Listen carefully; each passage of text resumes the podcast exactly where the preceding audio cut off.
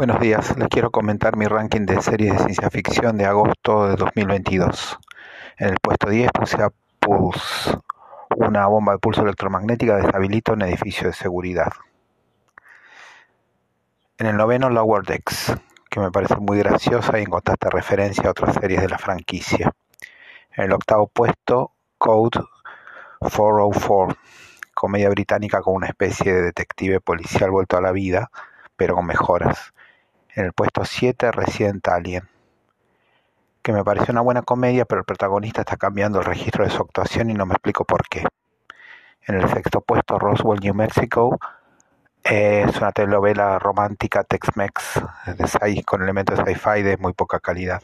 En el puesto quinto, Moonhaven, eh, la idea de que para revertir nuestra catástrofe ecológica es necesario un cambio de mentalidad global es el eje de la serie. En el puesto 4, The Orville New Horizons, es una serie que empezó como comedia liviana y siguió tratando cada vez temas más serios.